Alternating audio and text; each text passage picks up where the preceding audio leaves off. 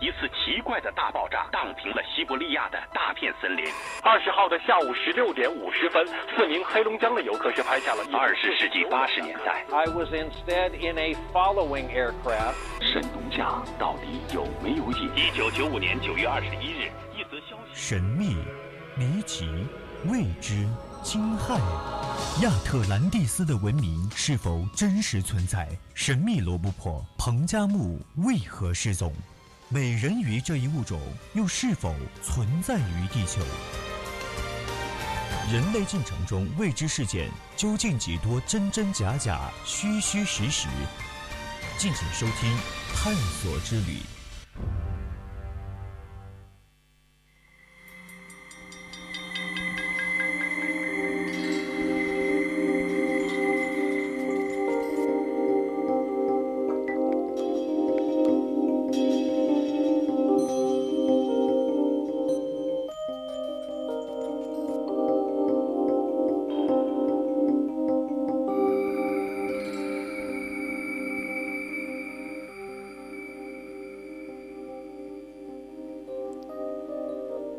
青春调频与您共享，亲爱的各位听众朋友们，大家好，欢迎您继续收听 VOC 广播电台为您直播的《百科探秘之探索之旅》。今天的探索之旅依旧和您一起探索未解之谜。我是新任播音员陈林森，第一次为大家做探索之旅，如有不周，望多多海涵。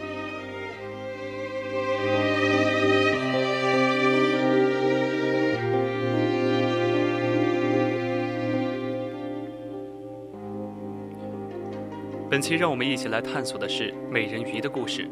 当然，听众朋友们如果有话想对主播说，或者是想留下你的评论的话，可以将我们的 QQ 听友四群二七五幺三幺二九八分享你的探索之旅。说了那么多，那接下来的时间就让我们一起走进今天的探索之旅，去看一下这传说中的美人鱼。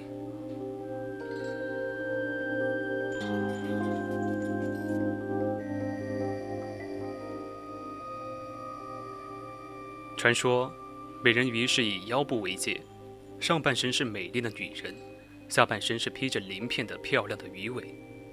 整个躯体既富有诱惑力，又便于迅速逃遁。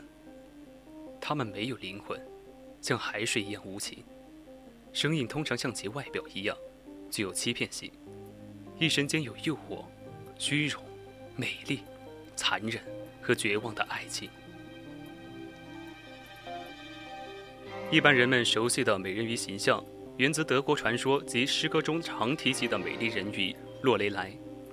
她经常会在天色昏暗不明的时候出现在莱茵河畔，用她冷艳凄美的外表以及哀怨动人的歌声迷惑过往的船夫，使其分心而失去方向，最后沉入河底。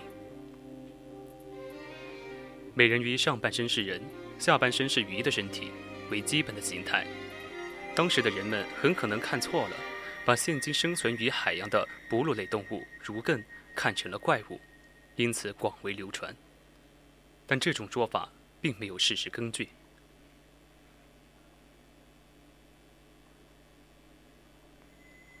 不过，在艺术、文学或绘画上，多是作为一种隐喻的象征物，这点倒是比较具有可信度。人鱼多半是用来象征非常不幸的事。比如安徒生童话中的美人鱼。大部分的文学作品当中，人鱼的下场都很凄惨，最后都得不到幸福。附带一提，虽然大家熟熟悉的人鱼雕塑下半身只有一条尾鳍，但古老的西方绘画里，人鱼通常都是两条尾鳍，这点相当的不可思议。传说人鱼是出海人的诅咒，他们上半身美得让人窒息。下半身却是长满鳞片的冰冷鱼尾，再加上魅惑人心的歌声，无数的水手们就这样被引向不归路。他们虽然长寿，却仍然会面临死亡，而且据说人鱼没有灵魂。很多民间传说中都提到了美人鱼与人类结婚的故事。大多数情况下，男子会偷走人鱼的帽子或腰带，或是梳子和镜子。这些东西被妥善藏好的时候，人鱼会跟他一起生活，一旦被他找到自己的失误，他就会回到海里。一般情况下，人鱼对人类而言是很危险的，他们赠予的礼物会带来不幸，比如引发洪水之类的灾难。在旅途中看到人鱼，更是沉船的恶兆。他们有时渴望看到凡人被淹死。举一个有名的例子，莱茵河的罗莱利。有的时候，他们引诱年轻人跟他们一起到水下生活。在康沃尔和英格兰的一些教堂的长椅上，就雕刻着这样的故事。西南太平洋群岛上的。美拉尼西亚人也有类似的神话传说，他们的美人鱼名为阿达拉，上半身为人形，下半身为鱼形，居住在太阳里，经由彩虹来到地球，平时隐匿于海上的龙卷风之中。不同于其他美人鱼的是，阿塔拉在美拉尼西亚人眼里是一种危险的生物，他们会用飞鱼袭击人类，使他们昏迷不醒，甚至死亡。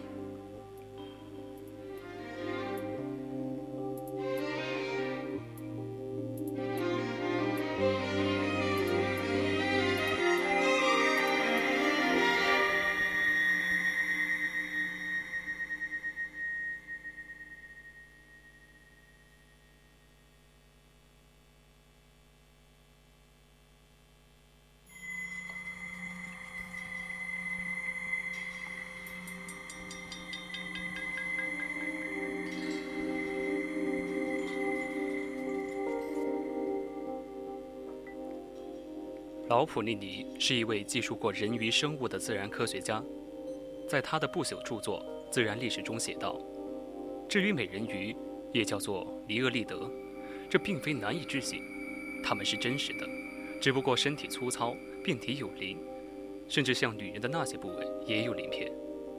像这样据称见过美人鱼的例子不在少数，而媒体对美人鱼的报道更是屡见不鲜。在十八届世纪中叶。”英国伦敦曾经举办过轰动英伦三岛的美人鱼标本展览。随后，在美国纽约举办了同样的展览，同样引起了全美的轰动。其中一个最著名的标本叫“飞吉美人鱼”。事后，经有关科学家查验，这个所谓的美人鱼标本是猴子和鱼的结合。于是。很多人对美人鱼是否存在表示怀疑。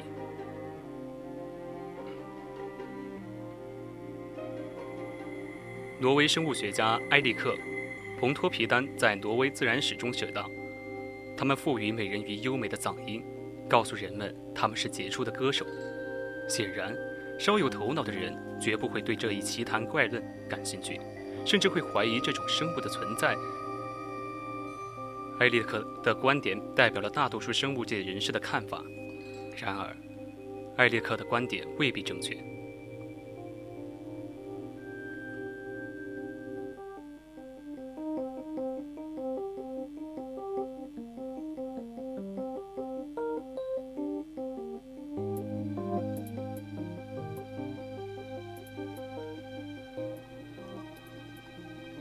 前不久。俄罗斯科学院的维格雷德博士透露了一个惊人的秘密：一九六二年，一艘英联的货船在古巴外海莫名其妙地沉没了。由于船上载有核导弹，苏联派出载有科学家和军事专家的探测舰前去搜寻沉船，试图捞回核导弹。探测舰来到沉船海域，利用水下摄影机巡回扫描海底，突然。有一个奇异的怪物闯入镜头，它像是一条鱼，又像是一个在水底潜泳的小孩，头部有腮，周身裹着密密的鳞片。当它游向摄像机时，用乌黑淘气的小眼睛望着摄像机，显得十分好奇。探测船上围在荧光屏前的科学家和军事专家们无不惊得目瞪口呆。为了捕捉这头怪物。他们把用来捕捉海底生物的一座实验水槽盛放在摄影机市场内的海床上。没过多久，怪物再次出现。当他钻进水槽准备赚取鱼食时，舰上的工作人员便迅速地把水槽吊下舰。水槽的门被打开时，先是听到一阵像是海豹似的悲鸣声，接着又看到一只绿色小手从槽内伸出。等到把怪物全部拉出水槽时，人们才更清楚地看到，这是一头零点六米长的人鱼宝宝，全身覆盖着鳞片，头部有一道骨冠，双眼惶恐地瞪视着周围的人。在场的人有的说这是海底人，但更多的人认为，这就是人们一直在寻找的美人鱼。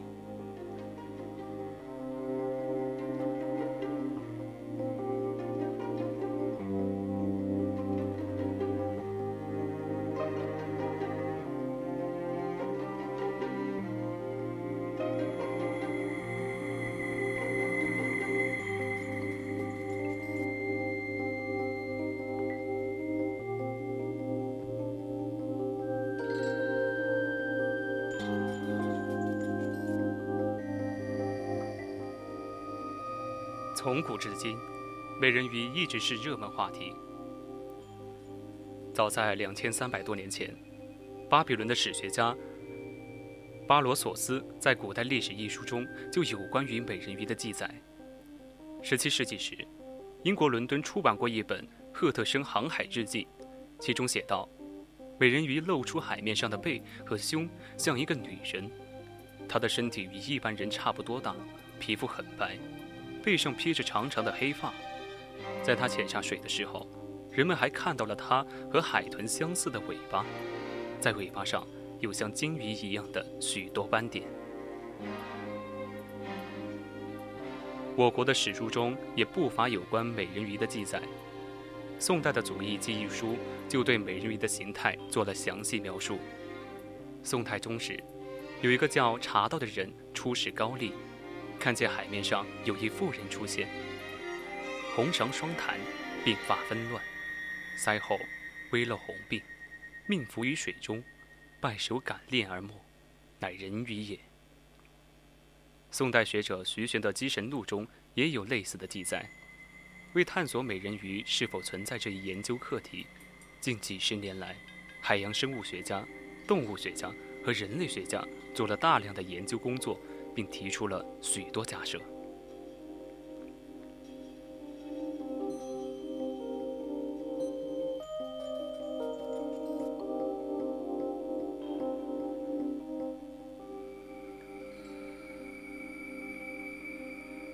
挪威华西尼亚大学的人类学家莱尔·华格纳博士认为，美人鱼确实存在。无论是历史记载，还是现代目击者所说，美人鱼都有共同特征。及头和上身像人一样，而下半身则有一条像海豚那样的尾巴。此外，据星际内亚人士所述，美人鱼和人类最相似的地方就是它们也有很多头发，肌肤十分嫩滑，雌性的乳房和人类女性一样，并抱着小人鱼喂乳。英国海洋生物学家、英国学士会会安利斯丁·艾特博士则认为。美人鱼可能是类人猿的另一变种，婴儿出生前生活于羊水之中，一出生就可以游在水里，因此，一种可以在水中生存的类人猿动物存在，并不是一件十分奇怪的事。美国也有部分学者赞同这一说法，认为这是目前尚未报道的海底人的一种。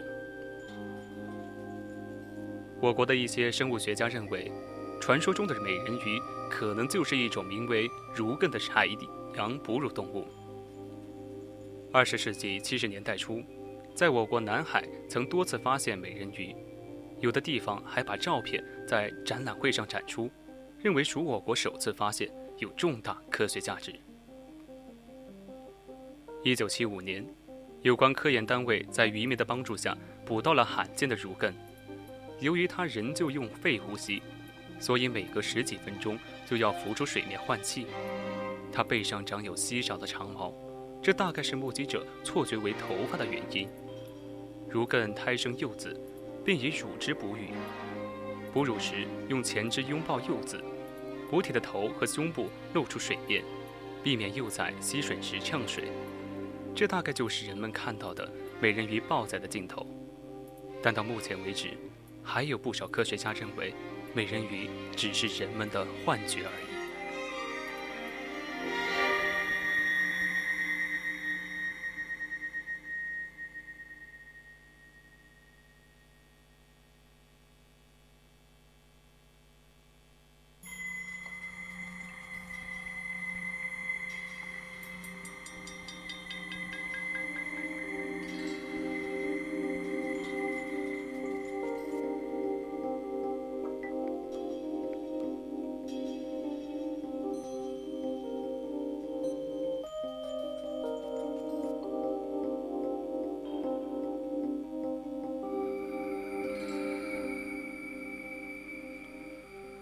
十八世纪初，人们对美人鱼的传说产生了越来越多的怀疑。博物学家们开始重新估价自己的见解。埃里克·蓬托皮丹在《挪威自然史》中认为，大多数关于美人鱼的传说纯属无稽之谈。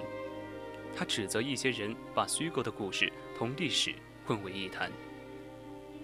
显然，稍有头脑的人绝不会对这类奇谈怪论感兴趣。甚至会怀疑这种生物存在的可能性。然而，世界上许多国家都有类似美人鱼的民间传说，它那持久的生命力说明，美人鱼的故事很可能以某种事实为依据。事实上，远远看去像美人鱼的大，概有这样几种：海牛、如艮，以及各种海狮、海豹等鳍脚目动物。虽然它们其貌不扬，但同传说中的美人鱼却有几分相近。海豹跳跃和惯常姿态也很像传说中的美人鱼。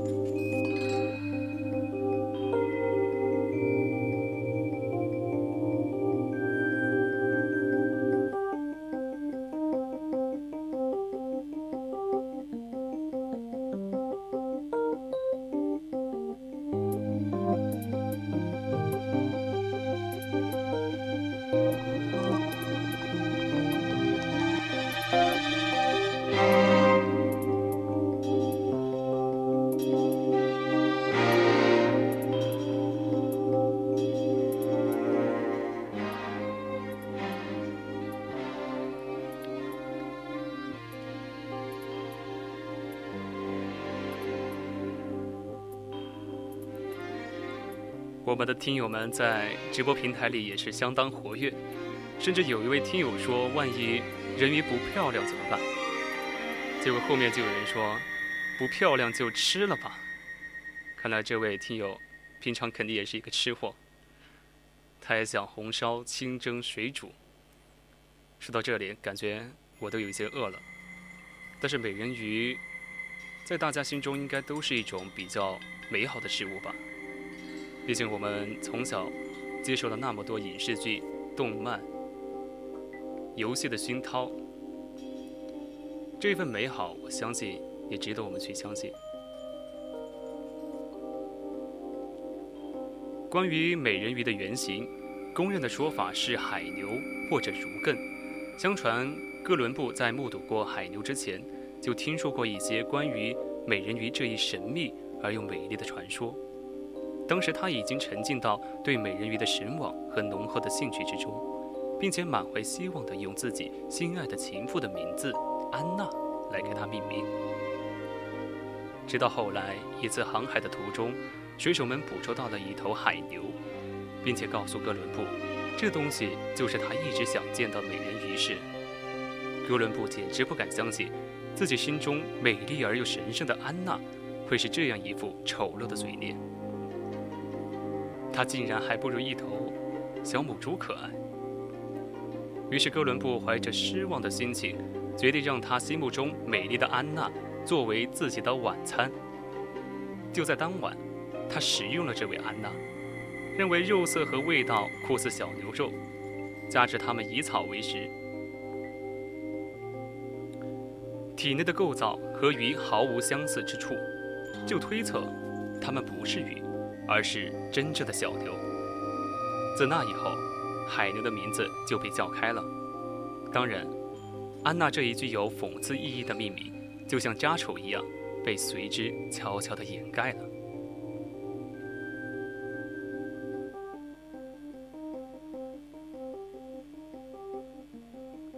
谈到这里，我忽然觉得非常的巧合，因为哥伦布这样一大一位伟大的航海家，在航海的途中竟然也有关于美人鱼的故事，而且他还给自己的美人鱼取了名字。结果没想到，最后捕捉到的竟然是一头海牛。最后，他还把这头美丽的海牛当做了自己的晚餐。想不到海牛的名字竟然是这样被推出来的。